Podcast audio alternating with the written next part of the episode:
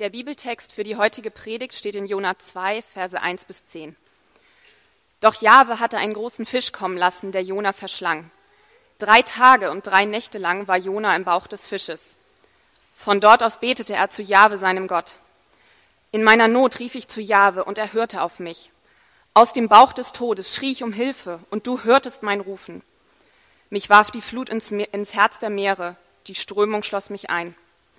All deine Wogen und Wellen gingen über mich hin.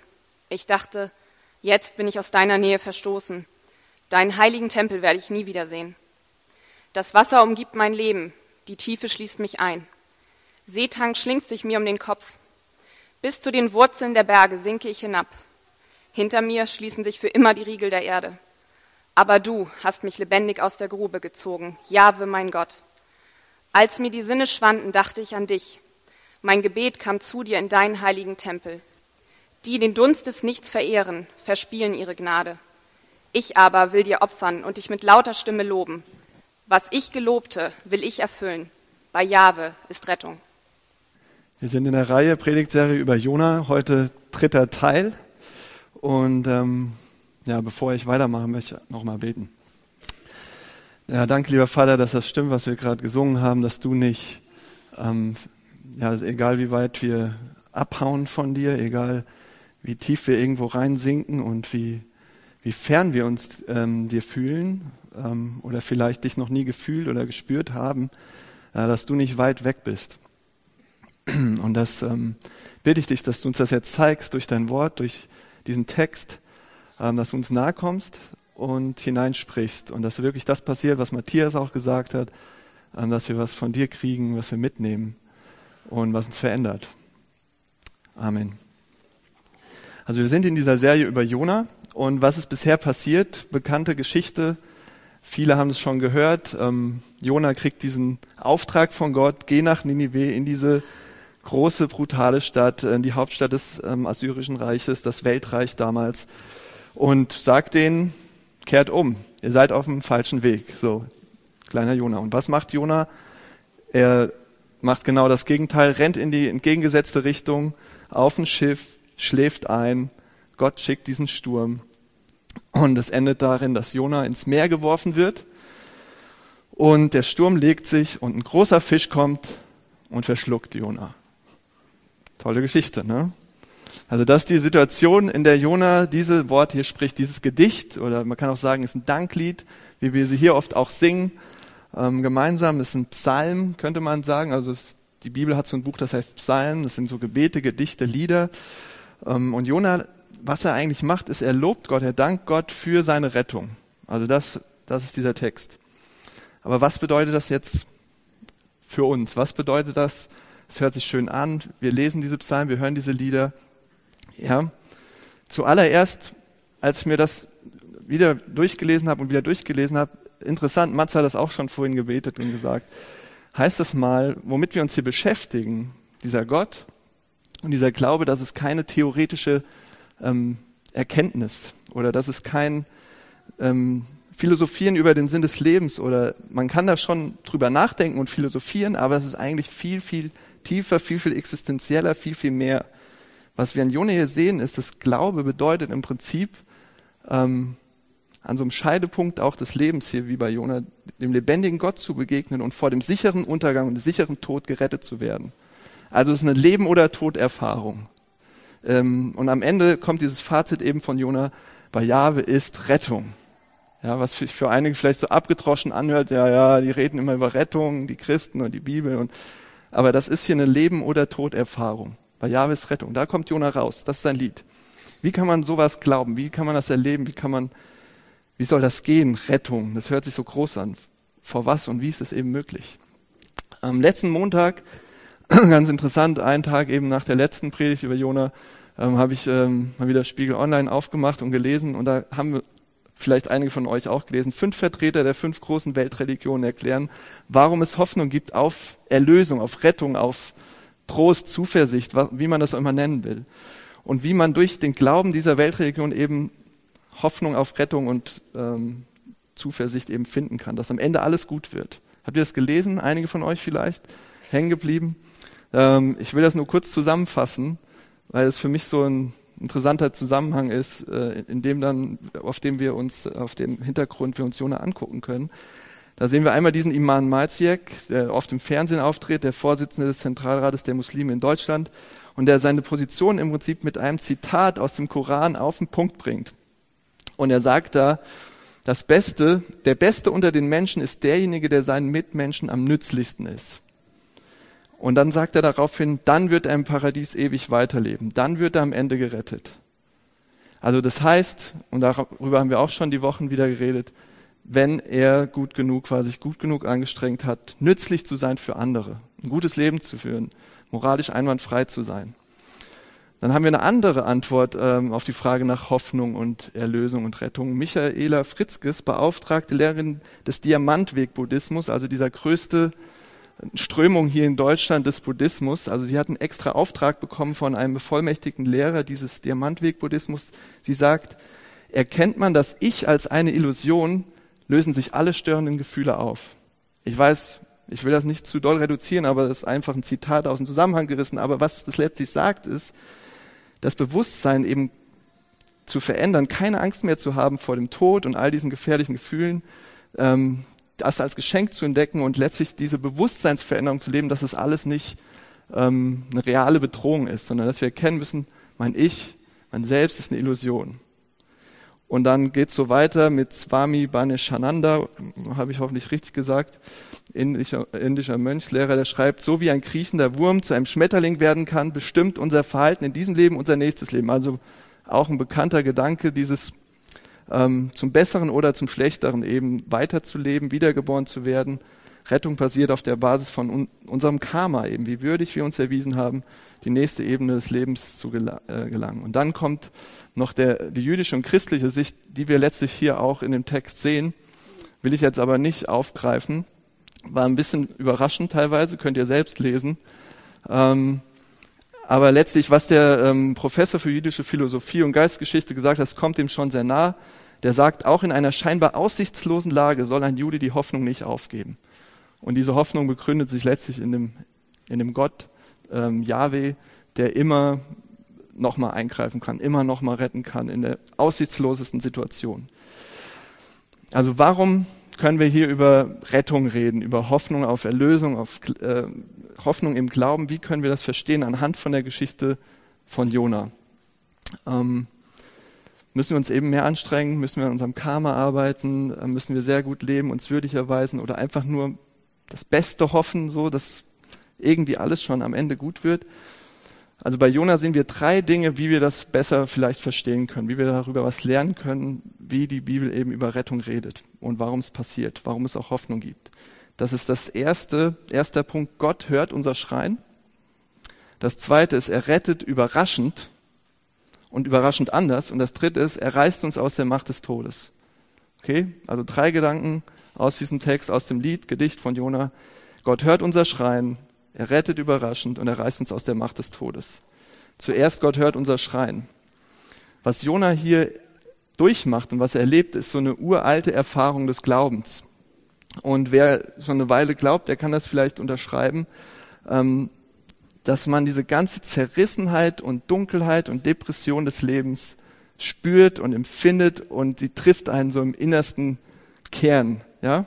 Und vielleicht können das auch wenn ihr das nicht glaubt, ähm, was hier steht, vielleicht könnt ihr trotzdem genau diese Emotionen nachempfinden, wie zerrissen und zerbrochen man sein kann in diesem Leben, wenn man das Gefühl hat, im nächsten Moment zu sterben. Und das ist schon mal interessant, einfach nicht wegzulaufen vor dem, wie es ist, ähm, sondern zu sagen, das ist die Realität, sowas erleben wir, das ist der Schrecken, dem wir manchmal tagtäglich ins Auge gucken müssen, wenn wir morgens aufstehen der Wahrheit ins Auge sehen. Und da sagt Jona im Prinzip, mich warf die Flut ins Herz der Meere, die Strömung schloss mich ein, alle deine Wogen und Wellen gingen über mich hin, das Wasser umgibt mein Leben, die Tiefe schließt mich ein, Seetang schlingt sich mir um den Kopf, bis zu den Wurzeln der Berge sinke ich hinab, hinter mir schließen sich für immer die Riegel der Erde. Total erdrückend.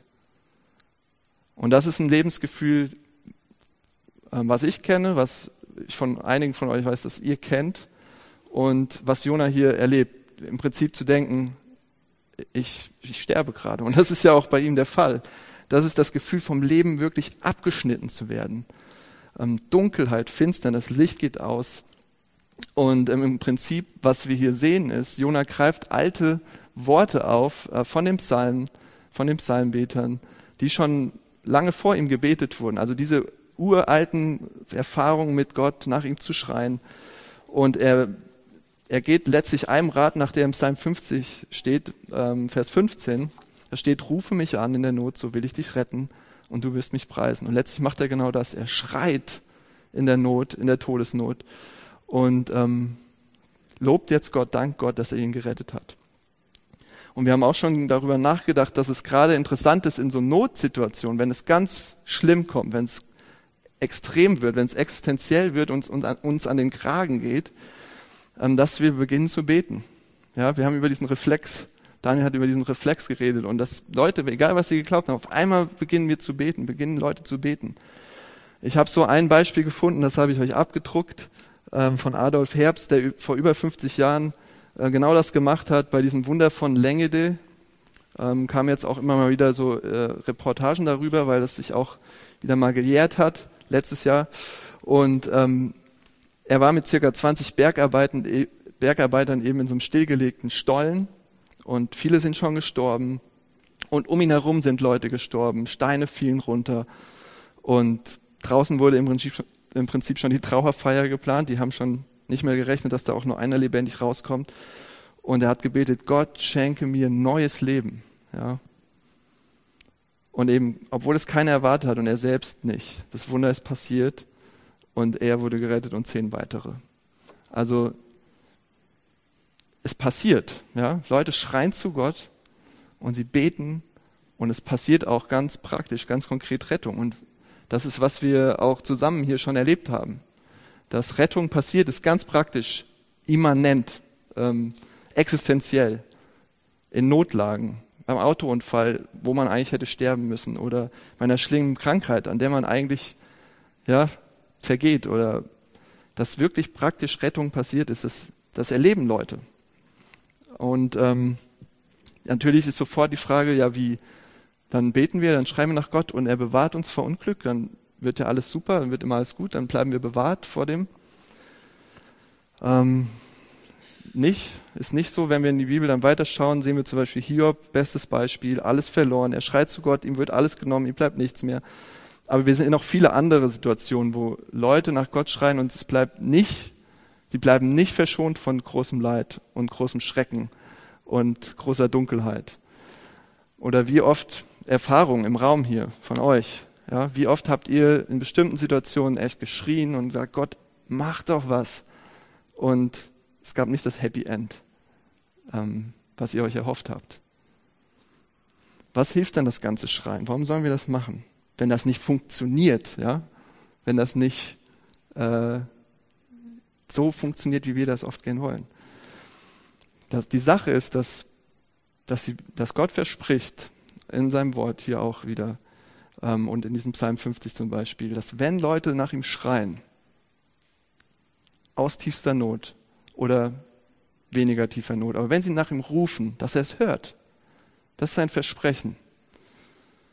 Und wir können jetzt halt nicht herkommen und sagen, Gott, jetzt habe ich nach dir gerufen, jetzt musst du auch das, jetzt musst du auch springen.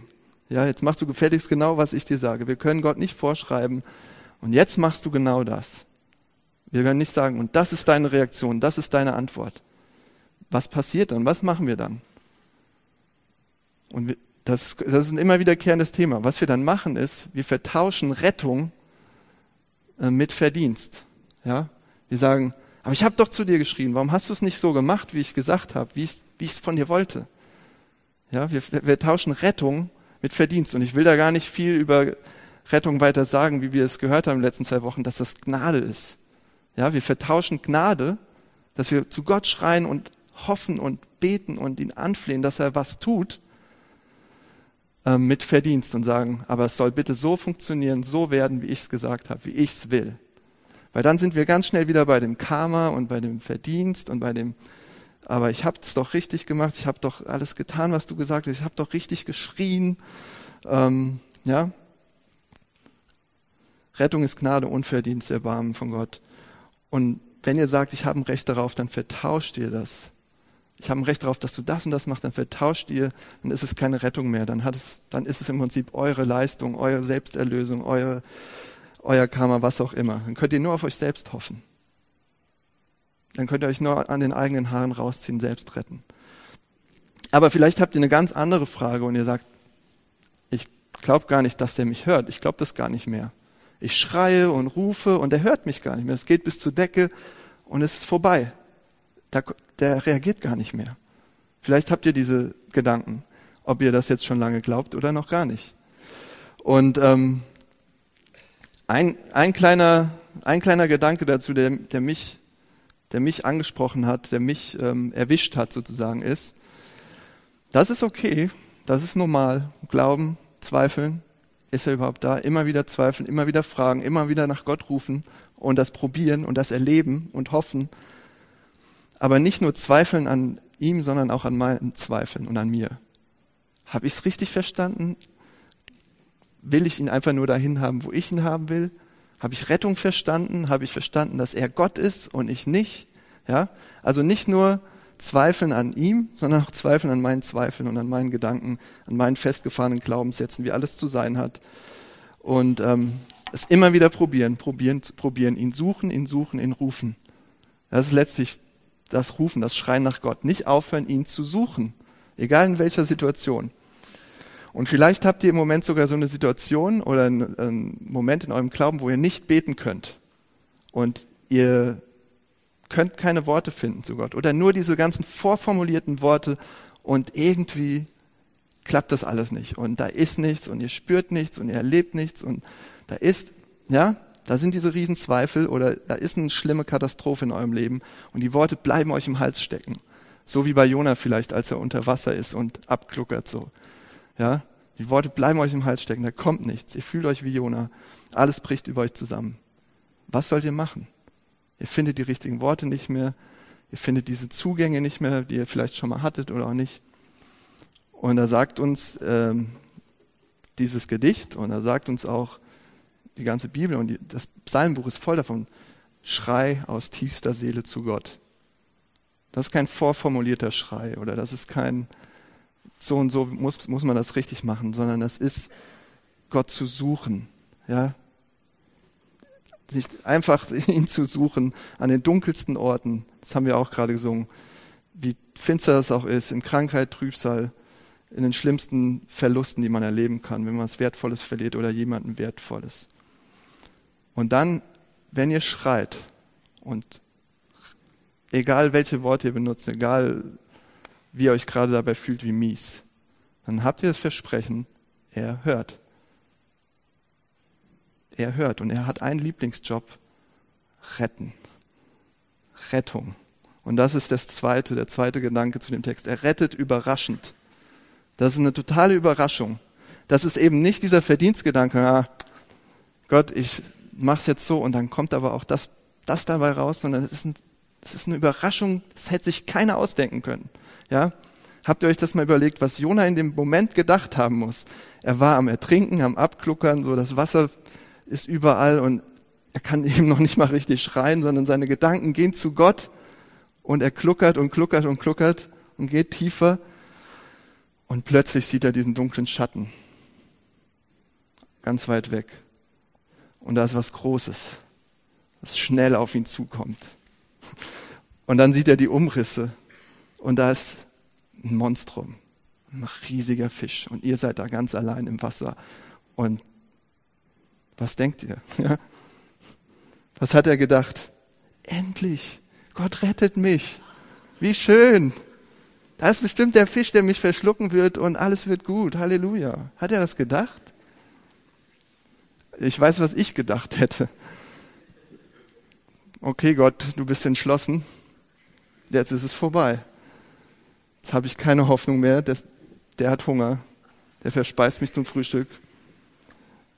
Gott macht dem ganzen Überlebenskampf am Ende. Also, das ist gruselig. Der hängt da im Wasser und dann kommt dieser riesige Fisch. Das ist keine Rettungsromantik, ja. Oh, mein Gott, wie schön, du hast mich gerettet und es ist immer so schön mit dir und bist so nett und so freundlich.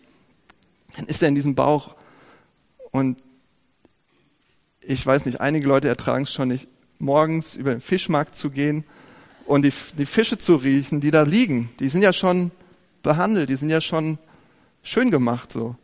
Aber der ist äh, in diesem Bauch Verwesung, Fischgeruch. Ja, nichts von dieser Rettungsromantik.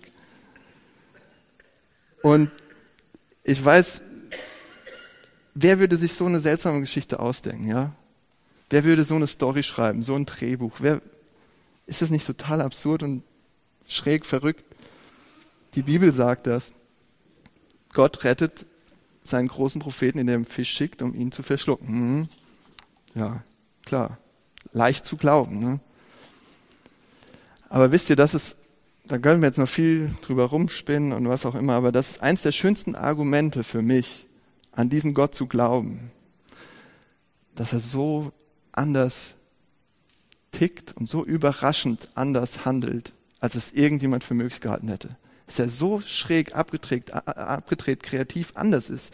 Er, der sich immer was Neues ausdenkt, der sich nicht wiederholt, der sich nicht in ein Schema pressen lässt, wie er jemand zu retten hat oder nicht. Ja, nur ganz kurz. Hört euch die Geschichte von Jesus Christus an. Ja, Gott wird ein Baby. Mhm. Und die Mutter ist ein Teenager-Mädchen, was ähm, verarmt ist, nicht mal verheiratet, was damals so schlimm war wie heute, kein Sex vor der Ehe zu haben. Und ähm, war schwanger, nicht verheiratet. Und Jesus wächst auf und ähm, in Verfolgung und alles, wird Zimmermann, ganz normaler Beruf. Ähm, vielleicht wie hier in der Stadt Werber oder was auch immer. Und sammelt später einen Haufen Chaoten um sich. Also muss man so sagen. Die wollte sonst keiner haben. Heißsporne, Raubeine, Rebellen, Abzocker, Leute, die nicht gerade so die mit, waren, mit denen man rumhängen wollte.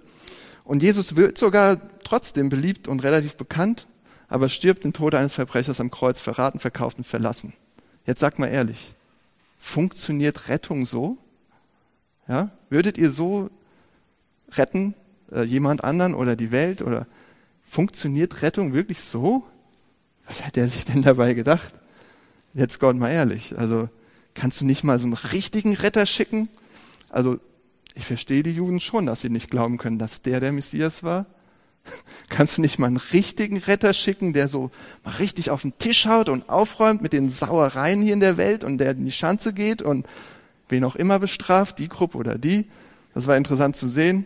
Am nächsten Morgen vom Beginnerkonzert kommen so die die Abgefragten, die so sagen, oh, war das geil gestern, so, super Konzert und ja, noch völlig.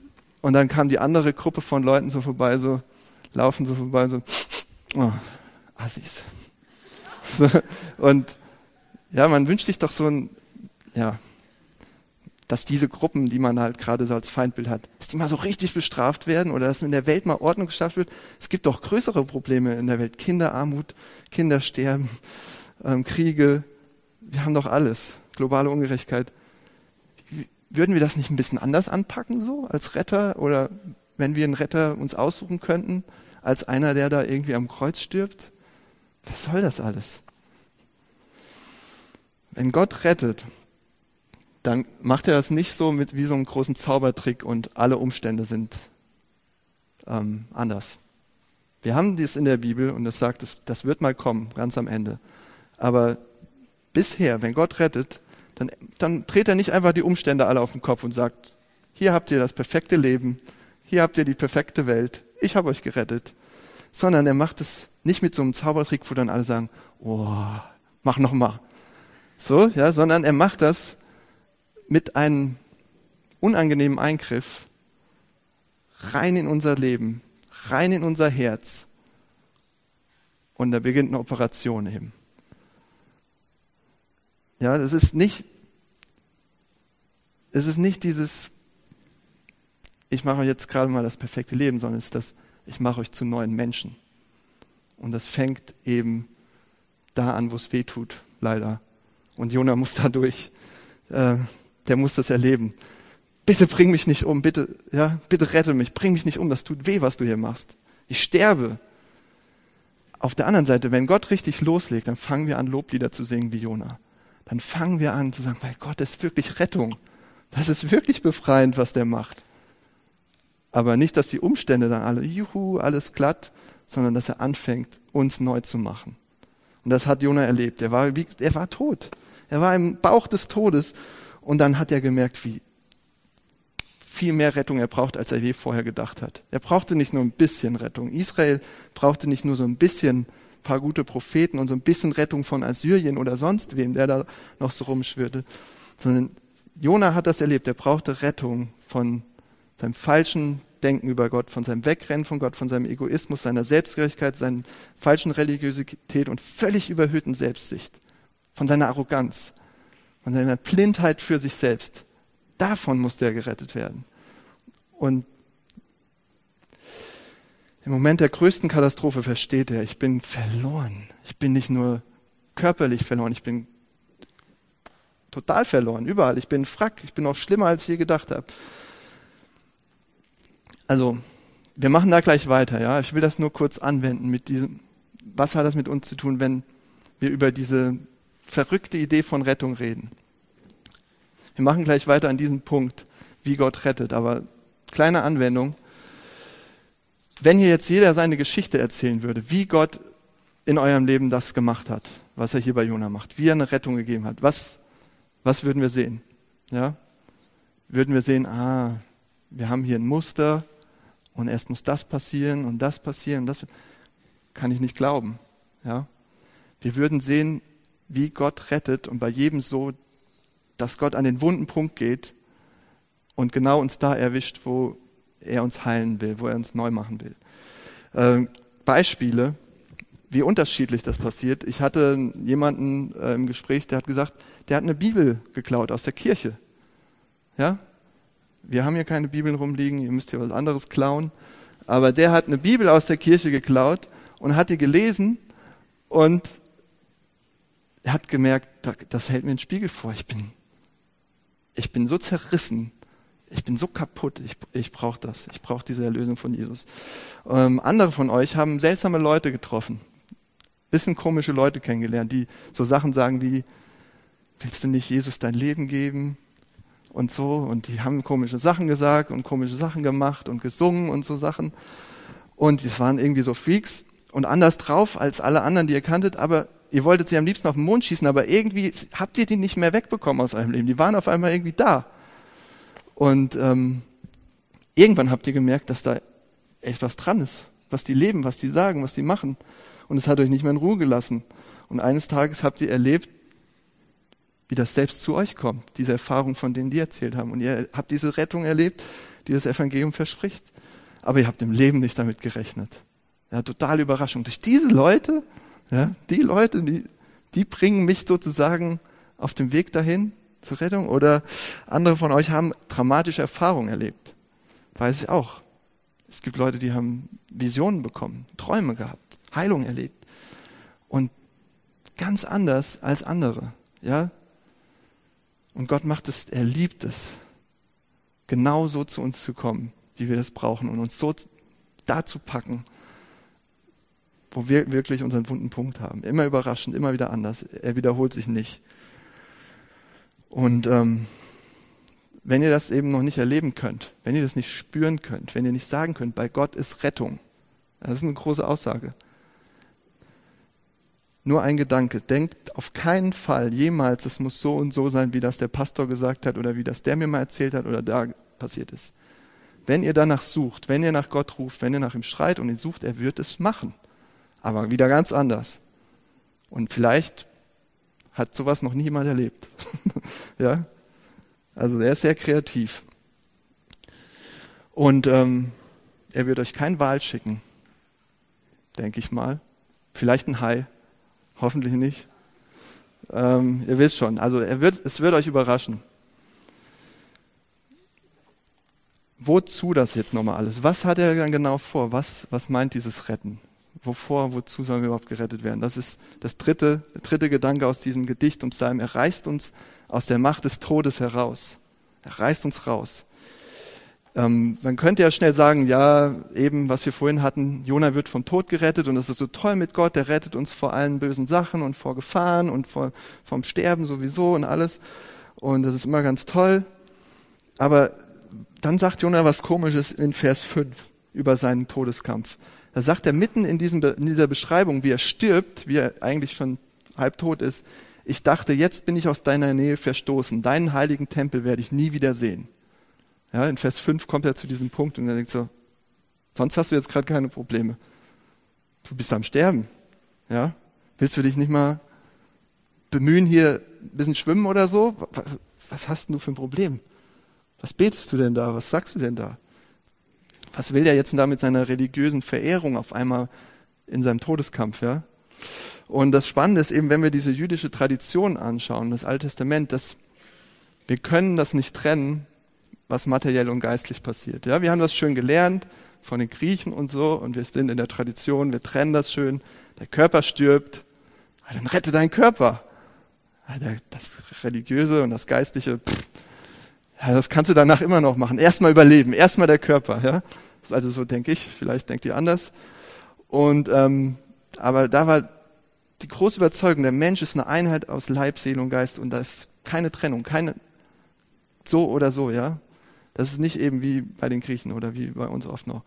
Also, und was hat er ständig mit diesem Tempel, ja? Der stirbt und er sagt, der will da irgendwas mit diesem Tempel.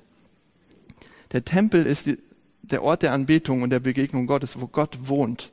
Ja, wo Gott zu Hause ist und wo die Opfer gebracht werden, wo Versöhnung passiert zwischen Gott und Mensch. Und Jonas sagt im Prinzip an dieser Stelle in seinem Todeskampf, Gott, das Allerschlimmste, ich sterbe zwar hier körperlich, aber das Allerschlimmste ich bin fern von dir.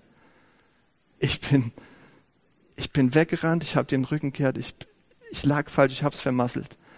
Du bist nicht mehr in meiner Nähe. Überleg mal, wie radikal das ist. Der denkt nicht nur an, wie er seine Haut jetzt retten kann, sondern er sagt im Moment seines Sterbens, das Schlimmste Gott ist, du bist nicht, du bist nicht in meiner Nähe, ich bin nicht mehr in deiner Nähe. Das ist die größte Angst, die er hat. Er will nicht nur irgendwie überleben, sondern in Gottes Nähe sein. Und das hat mich echt ins Nachdenken gebracht. Was ist das für ein Glaube? Ja? Was ist das für eine Erfahrung? Ähm, was ist das für eine Hoffnung, in so einem Moment so zu beten? Und eigentlich weist es uns einfach nur da, nochmal darauf hin, und da kommen wir wieder zu dem Thema Rettung, dass wir eine viel tiefere Rettung brauchen, als wir überhaupt geahnt haben. Ja? Ich lese die Geschichte so als Romanleser und ähm, Fernsehzuschauer und Hollywood äh, begeisterter Filmegucker oder was und ähm, denke so, jetzt rette den doch einfach, ja? Der soll überleben, so ja, überleb.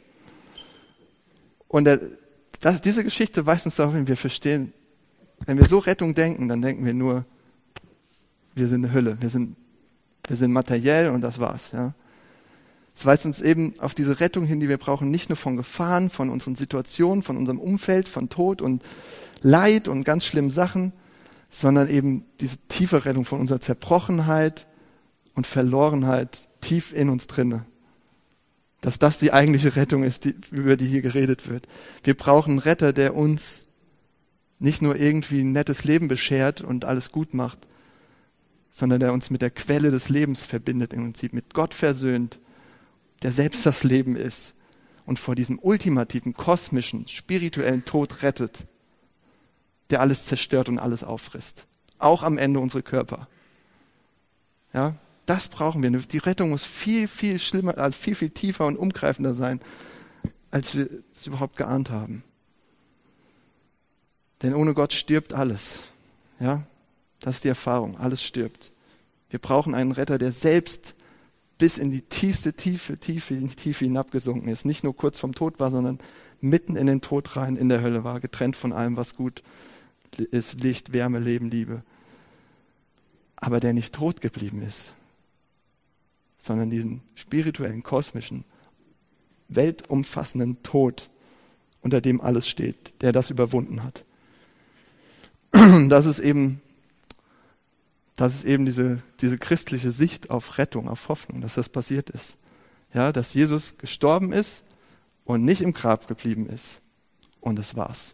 aber irgendwie ist Gott ja noch da und irgendwie tröstet er uns schon noch und irgendwie wird er uns schon ein bisschen Zuversicht geben, sondern dass Jesus nach drei Tagen, wie Jona aus dem Walfisch gespuckt wurde, aufgestanden ist und lebt und der Tod überwunden ist und die Macht des Todes gebrochen ist und dass mit ihm eine Heilung und ein neues Leben in unser Herz reinkommt, eine, eine Operation letztlich, die alles verändert. Ja, und die nicht mehr aufhört, bis wir ganz neu sind, bis wir komplett sind, bis wir ganz heil sind. Und wenn ihr das glaubt, was Jesus, in Jesus ist Gott euch nahe, hat euch mit Gott versöhnt, auch wenn ihr vor ihm weggelaufen seid. Er ist Gott mit euch, er ist Immanuel, er ist da, weil er lebt. Dann verspricht er auferstanden euch, alle, die an mich glauben, die werden auferstehen. Und das ist nicht nur so eine geistliche, vage Rettung, sondern auch eine materielle, körperliche. Dann werdet ihr auferstehen. Und das ist eine Hoffnung, die über alle Hoffnungen hinausgeht, dass das nicht das Ende ist, dass der Tod nicht das Ende ist. Ja? Jesus ist der Retter der materiellen Welt und wir warten darauf, dass er wiederkommt und alles neu macht, alles zerbrochen heilt. Was heißt das praktisch jetzt, das wirklich zu glauben? Noch letzte, letzte Kurve. Was heißt das praktisch? Jona wusste natürlich, dass bei Gott Rettung ist. Er war ein Prophet. Ja, wie oft hat er das schon den Leuten gesagt? Bei Gottes Rettung, bei Gottes Rettung, bei Gottes Rettung. Wie oft sagen wir das von hier vorne? Wie oft habt ihr es schon gehört, gelesen, gesagt? Er wusste das natürlich. Wenn nicht er, wer soll das dann wissen? Aber hier sehen wir die ganz feine und wichtige Unterscheidung, in welchem Moment er das sagt. Ja, das ist keine Theorie. Das ist kein irgendwie philosophischer Gedankentrick oder ein Argument, was man, man irgendjemandem um die Ohren hauen kann, was er glauben muss. Es ist kein theoretisches Ding, keine Formel, die man auswendig lernt, sondern das muss erlebt sein. Ja, Jona erlebt es in diesem Moment existenziell und deshalb kann er das wieder völlig neu sagen. Bei Gott ist wirklich Rettung. Und wir hören das weiter. Er ist vergesslich. In der nächsten Szene, übernächsten Szene ist er wieder verwirrt, ist er wieder ganz woanders. Und das ist das Tröstliche, Leute, dass die Bibel uns nichts vormacht, sondern die zeigt uns, wir haben es vielleicht schon sogar einmal erlebt oder zweimal oder dreimal oder zehnmal, aber irgendwie vergessen wir es ständig. Jonah vergisst es auch. Ja. Und ähm, aber was da der Punkt, den ich machen will, Leute, das ist kein theoretisches Verständnis von Rettung ist nicht genug. Ja, Egal, was ihr mit den Lippen bekennt, egal, was ihr alles wisst und sagen könnt über die Bibel, wie Rettung theologisch zu definieren ist. Das ist nicht genug. Und wir werden es vergessen. Und das Theoretische werden wir sowieso vergessen. Und ich, ich bin zu dem Schluss gekommen, ich brauche das jeden Tag. Ja, ich brauche dieses, ich brauche diese Erfahrung mit ihm. Ich brauche es. Sonst kann ich das nicht glauben. Ich kann mich nicht an der Theorie festhalten. Ich muss es erfahren. Ich brauche das für meine Arbeit, damit ich meinen Erfolg und meine Effektivität nicht zum Gradmesser mache meines Wertes und wie, wie gut ich dastehe und wie sinnvoll mein Leben ist und wie, was auch immer. Ich brauche das für meine Beziehung, damit ich meine Beliebtheit nicht zur Grundlage meines Selbstwertgefühls mache und damit ich keine Angst habe davor, die Wahrheit auch auf den Tisch zu legen und auch wenn es jemand sich angegriffen fühlt oder wenn ich dann schlechter dastehe als vorher oder ich jemanden enttäusche. Ja? Ich brauche Rettung, damit ich aufhöre mit dieser endlosen Selbstfixierung, Selbstrechtfertigung, Selbstbeschäftigung durch mein eigenes Gutsein, mein eigenes Wollen, Karma vollbringen, tun, suchen, machen, was letztlich zerstörerisch, ermüdend, tödlich, destruktiv ist, weil, und das ist, wo wir auch schon drüber wieder geredet haben, Sünde, Sünde, das ist Sünde, was uns, was tötet, was alles kaputt macht. Und ähm, Jona sagt, bei Gottes Rettung. Glaubt ihr das? Wollt ihr das erleben?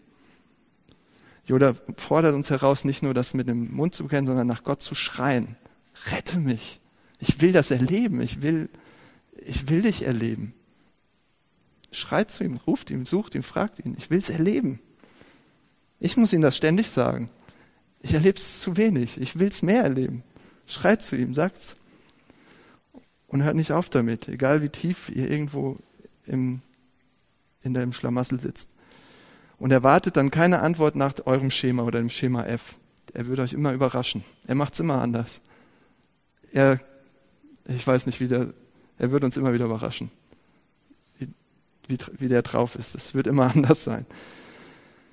Und ähm, seht die Hoffnung in der Auferstehung, die wir letztlich darin sehen, dass Jesus mit uns ist, nie fern ist und uns nicht nur ein bisschen Hoffnung gibt, ein bisschen Veränderung, sondern eine ewige Hoffnung und anfängt alles neu zu machen und er wird es zu Ende machen. Er wird alles heilen, er wird alles neu machen. Ich bete nochmal. Ja, lieber Vater im Himmel, das ist ähm, ein Riesenwort Rettung und ein Riesending, was du uns hier im Prinzip jede Woche, aber was du uns zutraust oder was du uns verabreichst, ähm, dass, dass es echt eine Tod- und Lebenerfahrung ist, dir zu begegnen. Dass du uns aus der Macht des Todes wirklich befreien willst. Das ist so abgefahren. Ähm, und das ist so eine Riesenhoffnung, dass das wirklich Wahrheit ist, dein Evangelium. Und dass das durch Jesus passiert ist, dass er ja, Tod und Sünde und Teufel und Hölle besiegt ist. Und ähm, ich bitte dich, dann lass uns das erfahren und ähm, hilf uns, ähm, erinnere uns, ähm, zu dir zu rufen, dich zu suchen, nach, nach dir zu schreien, ähm, egal in welcher Situation wir gerade stecken. Amen.